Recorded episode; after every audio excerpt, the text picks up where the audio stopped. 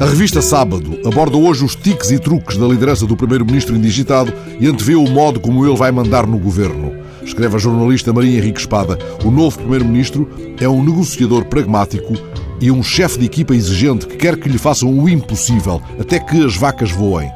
A tese é sustentada pelo episódio da vaca de plástico ocorrido quando Costa era ministro da Administração Interna. Chegado de Londres, ele chamou os secretários de Estado e mostrou-lhes o souvenir trazido do aeroporto. Uma vaca de plástico, com uma particularidade, recordada pela jornalista da sábado. A vaca voava. Conta Maria Henrique Espada. O bicho foi mostrado por Costa à equipa do Ministério como uma espécie de discurso motivacional.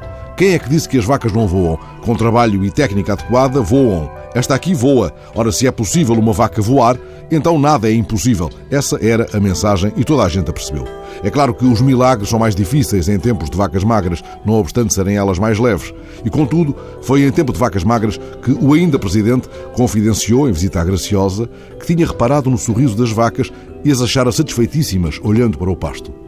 Há um episódio não menos edificante associado à história do Recife, quando a cidade ainda se chamava Maurícia, em homenagem ao conde holandês João Maurício de Nassau, que nela e na vizinha Olinda deixou, aliás, tantas marcas de esplendor.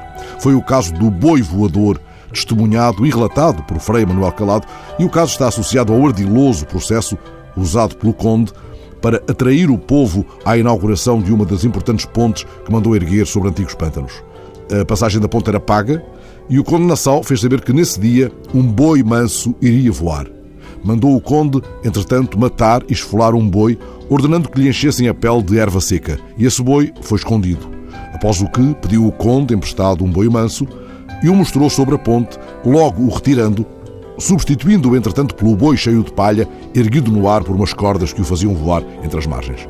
Fez sobre este caso Chico Buarque uma canção carnavalesca, Boi Voador Não Pode, na qual ironizava: O boi ainda dá bode. Qual é a do boi que revoa? Boi realmente não pode voar à toa. É fora, é fora, é fora, é fora da lei, é fora do ar. Cantor de pouca fé, sem dúvida, do mesmo modo teria desdenhado da credulidade de São Tomás de Aquino quando um frade o veio tirar das suas meditações. Vem ver, irmão Tomás, uma vaca voando. E Tomás de Aquino tirou os olhos do manuscrito medieval com que se entretinha, e saiu curioso para ver a dita vaca voadora. E o frade da tanga, na verdade sois tão crédulo ao ponto de acreditar que uma vaca pudesse voar?